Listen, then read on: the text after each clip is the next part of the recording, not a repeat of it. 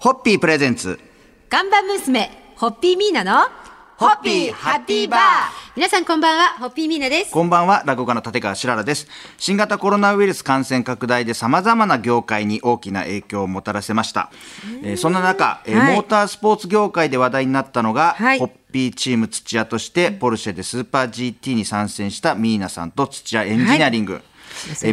皆さんが期待を寄せたホッピースケの成長ぶり、サーキットでの走りや、ピットでの様子で感じましたか、そうですね、はい。まあ私はあのね今年からあの共同オーナーっていう形はい。で関わらせていただいてるけれども、でまあそもそもスーパー GT も今年は予定がもう全然変わって、そうですね。夏から始まって、でしたけれど最初はねもう本当にえこんなところからスタートみたいなこのポジション見たことないよねみたいな場所で、周りの風景がいつもと違うなんていう感じだったんですけれど、うん、回を重ねることに順位があの着実に上がってきて、こう戦えるという感じにはいなっていってたので。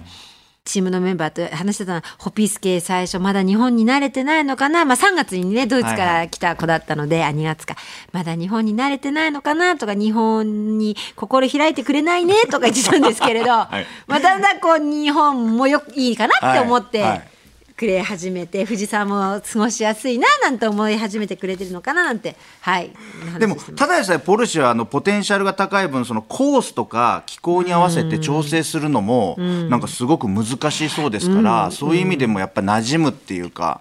もあったんでしょうね。あのーえーとまあ、監督はい。がポルシェにするって決められて、で私が初めてポルシェジャパンのうちのチームをね担当してくださる方にお会いした時に本当難しい車なんです、ポルシェの中でも難しい車なんです。でも土屋武さんだから僕は売ろうと決めました。って土屋さんじゃなければ渡さなかったっていうすごい一言言われたんですよ、だ土屋武だからこそコントロールできる車だっていう、まあでもそれぐらいね、確かに難しい車みたいですね。期待しております楽しみにしながら乾杯にごわせていただけますでしょうか？はい、ね。はい。新車のポルシェホピスケで、えー全力で、えー戦った土屋エンジニアリングの選手たちと本当に熱く応援してくださったはい。すべての方に心から感謝申し上げます。それではホッピー！ホッピープレゼンツ。看板娘ホッピーミーナのホッピーハッピーバー皆さんこんばんはホッピーミーナです。こんばんは、落語家の立川しららです。昨日はスーパー GT300 にホピスケという名のポルシェが参戦し、力走しているという話をいろいろと伺いましたががそしてもう一台、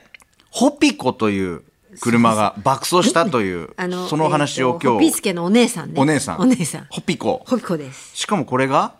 サーキットじゃなくて一般道を。一般道。はいこのお話をちょっとおはい、聞きしてもよろしいですか、あのまずホピコというのは、はい。あの昨年まで現役だった、えーグランドチャンピオン2016年のグランドチャンピオンを取った、はい。あのマザーシャシーですね。で、えーそのホピコが久しぶりにですね、走るという、はい。もうもうファンはもう垂涎のイベントだったんですけど、県立の宇都宮工業高校様からお話をいただいて、えー、行動を400メートル封鎖して、えー富士のスプリントカップ以来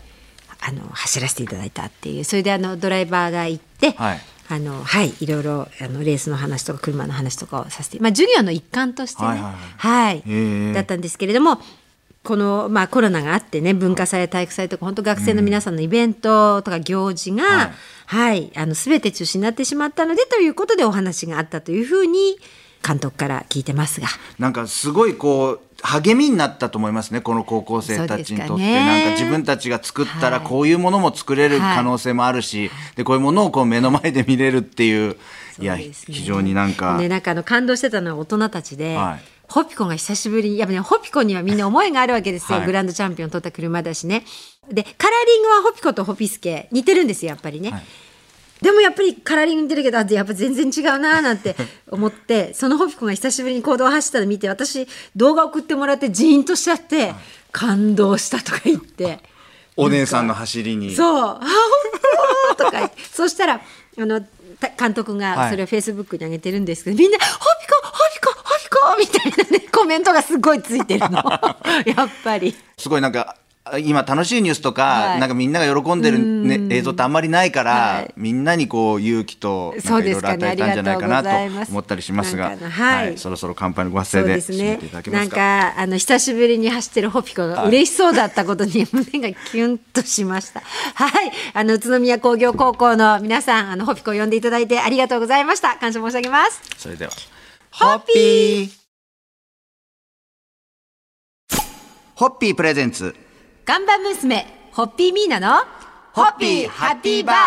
皆さんこんばんは、ホッピーミーナです。こんばんは、落語家の立川しららです。ホッピービバレッジのフェイスブックで、ガラナにまつわる意外な情報が紹介されておりましたので、そのお話を紹介させていただこうと思いますが、もともとガラナは南米の奥地に住むガラニス族という部族が、ガラナの種子を粉にして、飲み物にしたり興奮剤や鎮痛剤下痢や頭痛の治療に使っていたそうです、まあ、ここまでは大体なんとなく、はい。えー皆さんもご存知かと思いますがその後ドイツの植物学者がガラナの種子から白い結晶を取り出すことに成功してこの苦い物質をガラニンと命名します、そしてこのガラニンは後にカフェインと呼ばれることになりますと、この辺に来るとだんだんあそうなんだ。えあそうなの、ね。っていう話になってきますね、はい。ちなみにカフェインをコーヒーから初めて取り出すのに成功したのはルンゲという科学者なんですが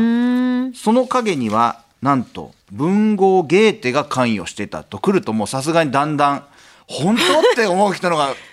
えそこからここ行くの？って多分なりますよね。ね。この辺まで来ると。これなんかコーヒーを好んで飲んでいたゲーテは、自分が飲んでいるこの液体には何か特別な力があるのではと考えて、はい。友人であるルンゲにはい。この分析を促したそうです。おーなるほど。それによってそのルンゲが、はい。あの取り出すのに成功していろいろこう判明したみたいな。えーつまりゲーテにルンゲがゲーテに言わなければ、ま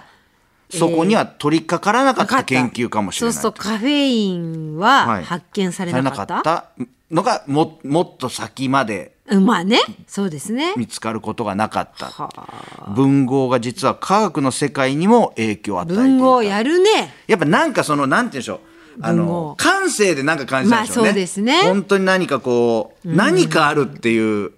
またなんかいろいろちょっとこれコーヒーっていうので調べるといろんなところがまた見つかりそうですね,、なんかはい夢が広がるというか、思いが広がります。そろちょっとそろじゃええ。あはい。はい、えーおかげさまであの今年ですね発売60年をガラダが迎えまして、はい、こんなにあの6時になってもこうして多くの方に愛していただいていることに心から感謝をいたします。それではホッピー。ホッピー。プレゼンツ。看板娘ホッピーミーナのホッピーハッピーバー。皆さんこんばんはホッピーミーナです。こんばんは、落語家の立川しららです。ミーナさんのフェイスブックを拝見していたら、多摩動物園に会いに行かなくてはという つぶやきを見つけまして、一体何に、何があって会いに行かなくてはなのかと、そうなんちょっと気になる。たまにね動物園にね会いに行くことがあるんですよ、はい。それがいきなり高知に行ったりとかするんですけど、今回は多摩動物園です、はい。えーお相手は？お相手はボルネオオランウータンです。ボルネオオラウータン。なんかあの週末にですね、はい。あの大学時代立教大学時代のスキー部の先輩からあのメールをいただいて、多摩動物園で生まれたオスのオランウータンにホッピーという名前が付けられたのよって知ってるっていうメールをいただいたんですよ。それ来たら、それは行きたくなりますよもうでね。もでですぐ調べたら、はい。10月30日に生まれたばかりのオランウータンにホッピーって名前がついたんですって。まさに今年、えー2020年の10月30日にはい生まれたボルネオオラウータンはいがホッピーと名付けられたと。これ調べたらお母さんはチャッピーっていうらしいんですよ。ああなるほど。で、これまでにチャッピーがあ産んだ子供たちは、名前の最後に母親と同じ P またはピが付けられているそうですが、今回生まれたのは、そのホップ、ステップ、ジャンプとすくすく大きくなってくれるようにということで、ホッピーと命名されたと。いやーただでも本当これままだ直接は会えてないんですよね。えっとこどうなんでしょう？えっとね私がニュースを見た時は11月13日からって、と言ってたけどまあ、ね状ちょっと況なんでね、うん。まあ、あの今い行こうと思ってももしかしたらいけないかもしれませんので公式サイトなのであはい。はい。あの公式サイトなので確認していただいて会いたいなと思います私はちょっとホッピーちゃんにねホッピーくんに会いに行って、はい。はい。飼育係の人によく頼んでこないと うちの子よろしくお願いしますって、ええ。お前の子じゃないわとこでまた聞いたら実はその飼育員の人もホッピー好きで、いついついつこのいきなりチャッピーに最初に生まれた子にホッピーってつけると、ちょっとなんか自分が自分で出しちゃった気がするからちょっと待ってやっと満を持してつけられた名前かもしれないですよね。そうですね、はいうんなんかねちょっとねそんなだったらそれはいいななんて思ってます、はい、はい楽しみですね。え、はい、そうですね。じゃあ乾杯はい行かせていただけますかはい、はいえー近い、えー未来にですね、ホッピーと会える日を楽しみに頑張ります。ホッピーホッピープレゼンツ看板娘、ホッピーミーナの、ホッピーハッピーバー皆さんこんばんは、ホッピーミーナです。こんばんは、落語家の立川しららです。まあ、名前にはもうはい本当に、まあ、生き物も物も何でもそうですけど、それぞれいろんな人の思いがこもっております。まあ、落語家をはじめ伝統芸能の世界では、師匠の名前から、まあ、1文字、2文字もらうというのがお約束になっておりまして、まあ、私の場合は師匠立川志らくから、シラをもらって、えーラーをつけてシララとなりました。で、そもそもうちの師匠志らくは、師匠男子の死をもらってますし、ただまあ、うちの師匠が志らくとなったのは男子の師匠をもらったっていうより、あの男子師匠がフランス行った時にものすごい人気だったのが志らく市長だったんですよ。市長の頃に人気だったんで、市でなんかつけたいな、あ、志らくでいいやっていうところもあったみたいですけど、でも一文字入ってますもんね。で、シララさんはなぜラを重ねたんですか？僕はなんか師匠が名前つけるときに、あのー悩んでて、もう本当にこう何にも個性を悟られたくないと思って、入門直後ずっといたんですよ。で1ヶ月後に名前つけるぞってなった時に今まではなんかお坊さんだった人は落坊ってつけたり、なんかちょっと古臭いから古楽ってつけたりとか、なんかいろいろ上の先輩たちついてたんですけど、僕あまりにも没個性なんで、名前を師匠がつけるのになんか特徴捉えられなくて、ちょっと俺いっぱい考えるって言っていっぱい考えたんですよ。そしたら硬い名前が多くて、僕嫌ですって言ったら、柔らかい名前がいいのかって言って、で、白原どう、あ、ありがとうございます。で、師匠追い込んで出てきた名前なんで。あ本物ですね。はい。そしたら今やっぱり僕考えても白原っていう名前の方が、その時あった硬い名前より合ってる感じもうん、白良さんっていう感じしますのでうんで私の皆は、はいあのちょうど私が生まれた昭和43年2月の頃青江美奈さんがあの人気があってっていう話をずーっと父がしてました。だそういうことになってそうですね。そそういう人、お昔はいましたよね。好きな、あの人の名前そのままつけるっていうの。そうありましたよね。まあ一応あのお社でお名前いただいて、でみなだろうってなったって聞いてるけどね。まああの、ね自分の名前がなんでついたかっていうのもまだ親に聞いたことない人も、うんうん。ラジオ聞いてる人もいると思うんで、はい。ぜひ聞いて自分の名前の由来はい。を探ってみるのもいいんじゃないでしょうか。そろそろじゃあ乾杯のご発声ではい。締めていただけますか？はい。名前に込められたえ素敵な思いや本気の願いに乾杯を。それではホッピー